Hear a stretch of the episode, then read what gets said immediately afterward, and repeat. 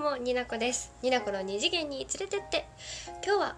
ハイキュー to the top 第3話の感想と考察。考察まではいかない。私の考えをタラタラと喋っていきたいと思います。3話4話一緒にしたかったんだけれどもちょっと思いが溢れちゃったんで12分じゃ2話分は無理。というわけで第3話のお話をしていきたいと思います。ハイキューを知らない方もぜひ聞いてもらえたらめっちゃ嬉しい。最後までよかったら聞いてってください。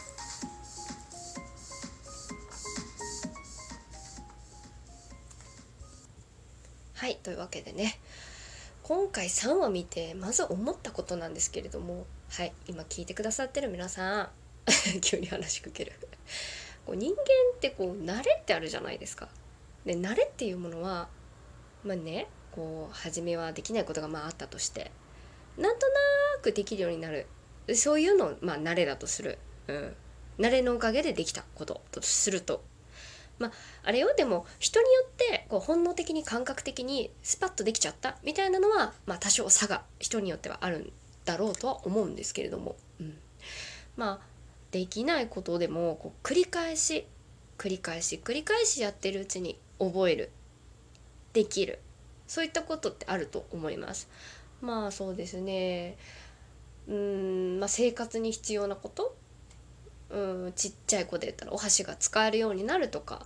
うん、そういうことから、まあ、仕事で言ったら本当に初めてやる仕事でも繰り返しやることで覚えていくみたいなのあると思うんですけれどもまあね、まあ、繰り返し繰り返しも体に叩き込めばもちろんねできるようになることとかあるんですよ。だけどその繰り返しの中で思考が伴うと人は成長度が早まるよねって本当に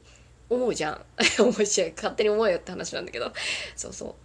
考繰り返しの動きの繰り返し繰り返しの中でその繰り返しの意味を見いだす。思考が伴うと人は成長度が高まる。速くなる。まあやり方には合う合わないあると思うんですけどね。今回ハイキューの第3話を見てそういうことを思った次第でございます。はい。第3話ですね「ハイキュー to the top」第3話「視点」というタイトルでアニメありました、うん、ちょっとね日が経っちゃってるんですけどあの本当にねちょっと撮るタイミングが いろいろありまして。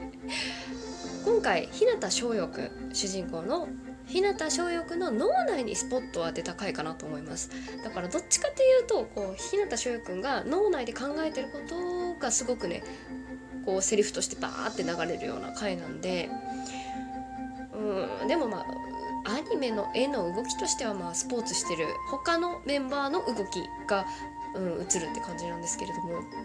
日向翔陽くんもうバレーボールがしたくて大好きで純粋にボールを追っかけていた彼が外からね俯瞰で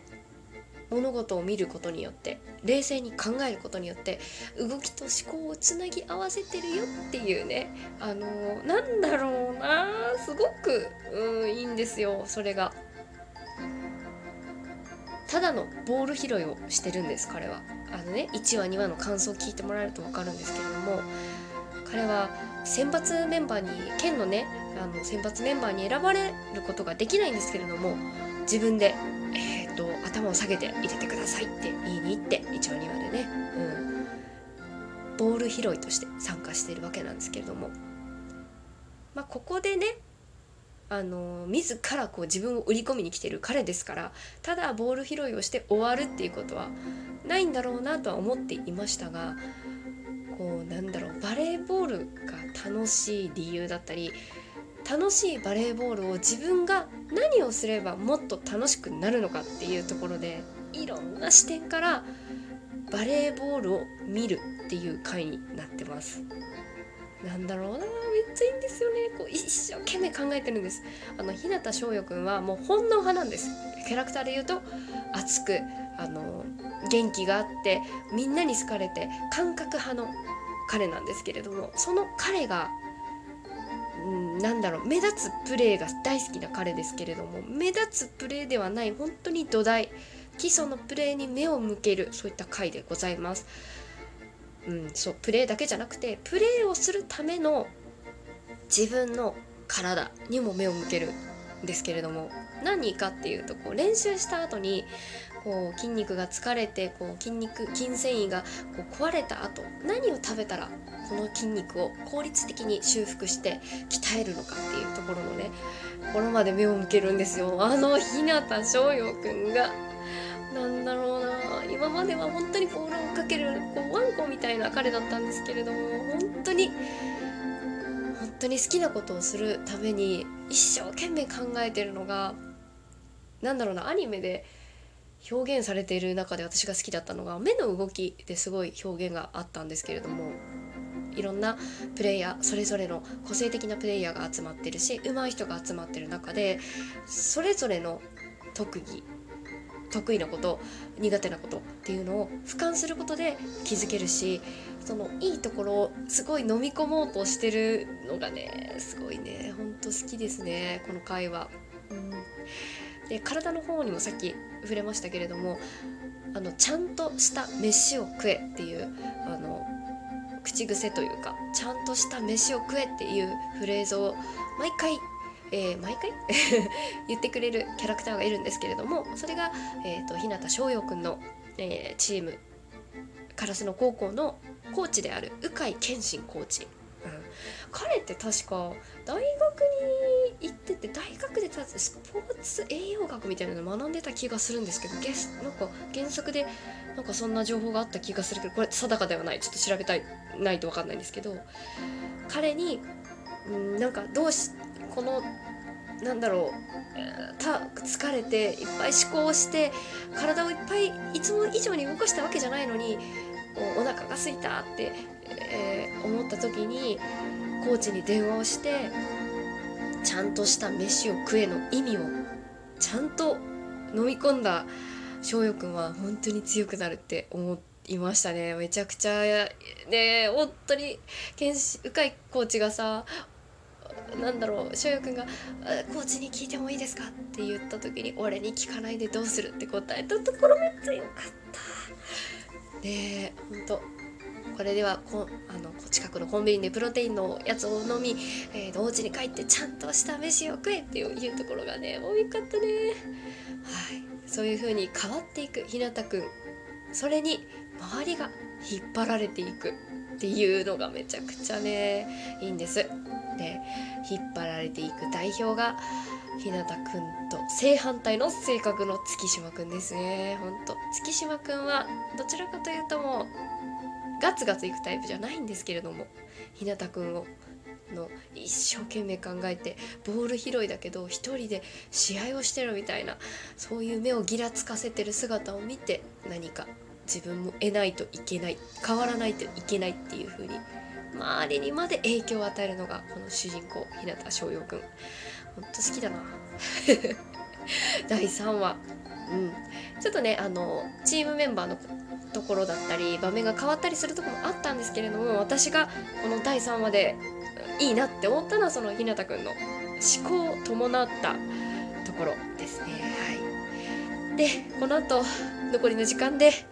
可愛かったところを喋っていきたいと思います。オタク全開でございますのでおきつお付き合いいただけるかと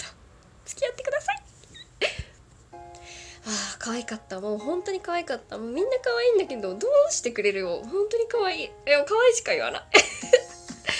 あのしおよくんの可愛いところ行ってきます。あのなんだろうすぐお友達になるの可愛くないですか？あの周りの他校の子とボール拾いしてること。すごい可愛い。まもなくジャズ あマジ噛んじゃった。あの「翔也は寒くないの?」ってすぐあの周りの子に言われて「まもなくジャージ着ます」っていうの。まもなくと思って可愛い。うん翔也くのいい。とこですよねほんと明るくてみんなに好かれてね本当に可愛い。あの五色くんにねもうライバルですよライバルのエース次世代のエース五色くんに対してもさなんか敵敵だからってこうなんだろう変な壁を作らずに「お前も自主練しない。の?」って話しかけて「お前すげえよな」って言えるそのなんだろうなルフィ味ルフィ味を感じるかわいい五色くんも可愛いんですけどね。すごい。最近なんかチヤホヤされてないから。って言ってもなんかすぐの調子乗っちゃうところめっちゃちょろくて可愛い。はあ。3年生でさお手伝いに来ててたさあの若年くん。あのさ若年くんさ本当に18歳なのかな。38歳って言われても分かるのかああみたいになっちゃうんだけど。すごいなんかうん冷静に見てるよね。本当に。本当にあとなんかもう若ちゃん若ちゃん若年くんの周りでさめちゃくちゃさサトリンが可愛いんだけど何もう妖怪みたいな話するじゃん。ああ可愛い。ああ君が一番妖怪だと私は思うけどね。あとあのあとあれですよ。コーチ。県1年生選抜強化合宿のコーチの穴原コーチでしたっけ？眼鏡かけてる。あの翔陽くんに対してねこう、まあ、期待もしてる彼なんですけれども翔陽くんがボール披露の中でこう思考が伴い始めたことにちょっと気づき気づいた時に心の中でモノローグみたいななんかこう彼の良さ運動神経いいよねとかなんかいろいろ思ってこうね心の中のセリフが流れるんですけどもともと空っぽだからみたいな空っぽな翔陽くんだからみたいなことをパッて思ってしまった時に「空っぽは言い過ぎだった。失礼。翔あの日向くん」って言って頭下げる。無言で頭下げるとかめっちゃいいよね。ほんとなんかあのらコーチもめちゃくちゃなんか押せるなって思うな。何がって言われるとちょっと眼鏡が好きっていう。いやちょちょちょちょそそういうのはちょっと今やめとこう。そんなわけでね。今回もめちゃくちゃ良かったですね。可愛い可愛い。みんな可愛いな。本当にな。何だろう。アニメがさなんか漫画寄りのがあのなんていうの？キャラデザになったのもあってめちゃくちゃ可愛いなって。ああ思った。やっぱなんかさ2話分ずつはまとめて12分じゃ足りない。っていうわけでちょっと遅れて感想を出していきますけれども次は4話5話と続けていきたいと思います。お付き合いいただける方は今後ともよろしくお願いします。背景の感想トークでした。ではまたにねこでした。